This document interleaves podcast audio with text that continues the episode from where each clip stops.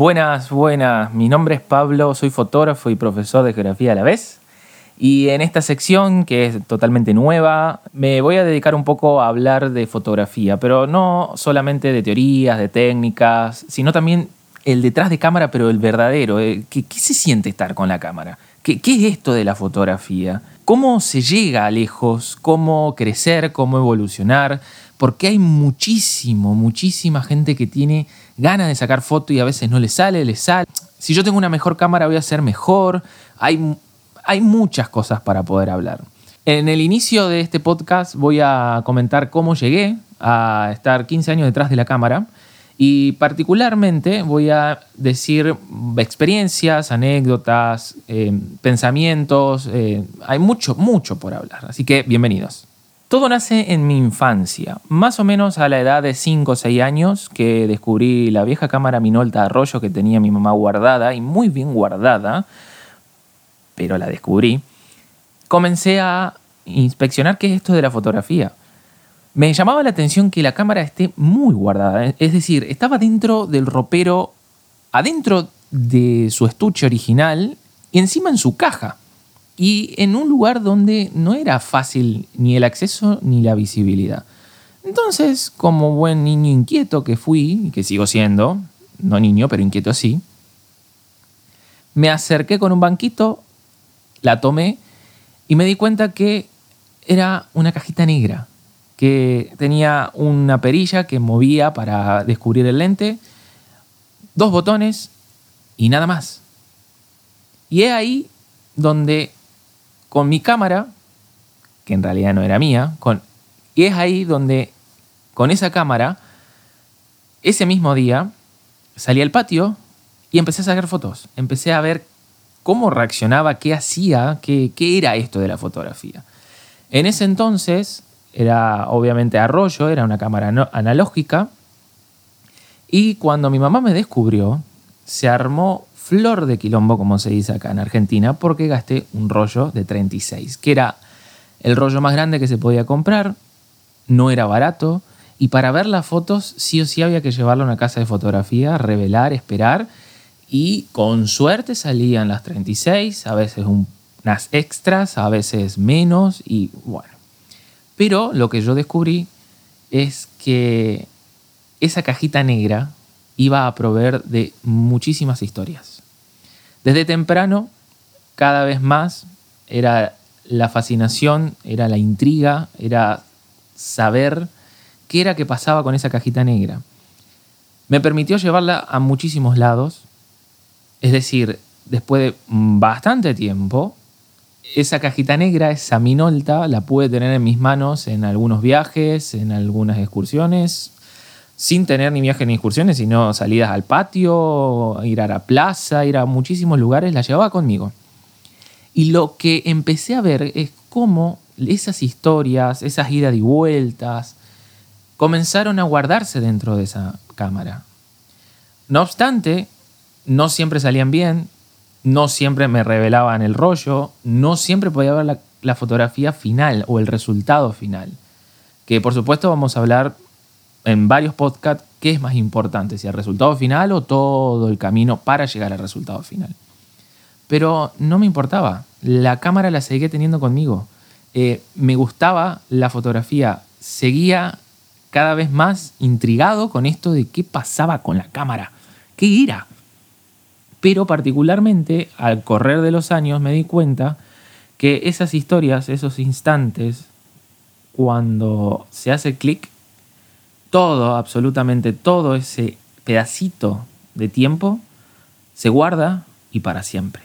Es por eso que a la edad de adolescente, a los 15 años, comencé a trabajar en una casa de fotografía de la más renombrada de donde yo vivo, de aquí de Reconquista, de la zona, o sea, del norte de Santa Fe. Y sin querer pasaron 12 años y medio en donde aprendí muchísimo de fotografía social, aprendí muchísimo de lo que todo ese ambiente genera, demanda, eh, de uno, de, conocimientos, de aprendizaje, pero a la edad de los 15 años tuve lo que se puede llegar a decir en mis manos una cámara profesional. Era una cámara totalmente distinta a la que tenía en mi casa, que a duras penas pudieron pasar a una Kodak, digital, que era espectacular, para mí era una flor de cámara, porque ya podía verla en el instante, ya esto de esperar a revelar y demás, de gastar fortuna en rollo y un montón de cosas, dejó de existir porque podía verla y podía sacar más fotos. Y en su momento tenía una tarjeta de un giga que uh, permitía casi 3.000 fotos en una calidad media. Si era muchísimo, era un boom.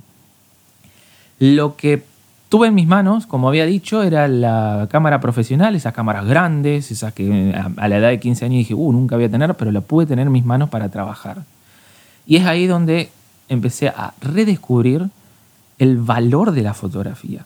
Todo lo que uno espera como fotógrafo, todo lo que uno espera como espectador y todo lo que uno puede llegar a descubrir mediante una imagen. En su momento era para trabajo, en su momento era para otros, para terceros, tuve un jefe, supe lo que es coordinar un grupo, supe lo que es trabajar en equipo, e, e, estar horas y horas con la cámara en mano. Todo eso y muchísimo más, que voy a dedicar un podcast a lo que, los frutos de la fotografía social, pude aprender gracias a ese descubrimiento de esa cajita negra que guardaba historias. Gracias a mi inquietud y a que me formaron como una persona bastante autodidacta, cuando tuve que elegir una carrera opté por ir a otra ciudad, capital de una provincia en el norte de Santa Fe, en Corrientes, a estudiar ingeniería agrónoma. Es decir, vocacionalmente me salieron en dos tests exactamente los mismos resultados, 50% arte y 50% ciencias duras. Es por esto que, por una cuestión de económica básicamente y por los pensamientos que uno puede llegar a tener a esa edad, dije, bueno, voy a apostar por ingeniería agrónoma. Caso que no fue del todo bien porque no terminé la carrera, obviamente más por fuerzas mayores, que no va el caso, pero en esa oportunidad de vivir solo eh, de vivir en otra ciudad, de experimentar lo que es eso, pude seguir trabajando como fotógrafo, pude seguir trabajando en realidad en fotografía, en sociales, ya que en, ese entonces el hermano de lo que hoy actualmente es mi ex jefe, eh, vivía allá y también tenía la misma casa de fotografía, o sea, la misma firma. Entonces dije, voy, voy a probar a seguir trabajando como trabajaba en mi ciudad y a su vez estudiando. Lo que no me di cuenta es que además de trabajar y estudiar en esa ingeniería, pude empezar a estudiar fotografía como tal. Es decir, tomé los apuntes, los libros, empecé a mirar tutoriales, comencé el camino largo y casi inacabado de aprender en cursos, en workshops, en tanto nacionales como internacionales. Y gracias a que día a día trabajaba, tenía acceso a la información, tenía cómo poder viajar en alguna ciudad porque cierto fotógrafo iba y después de mucho esfuerzo, mucho ahorro y parte con ayuda también, adquirí mi primera cámara reflex, que era la Canon 30D, una cámara que para mí era una bestialidad, era lo mejor de mí, era la máquina de mis sueños, con el lente de kit. Y es ahí donde comencé a dejarme llevar por el arte. Seguí estudiando fotografía, no así ingeniería, pero las circunstancias de la vida, eh, entre medio, tuve un suceso familiar trágico y es donde la fotografía, creo yo, empezó a tomar cada vez más protagonismo.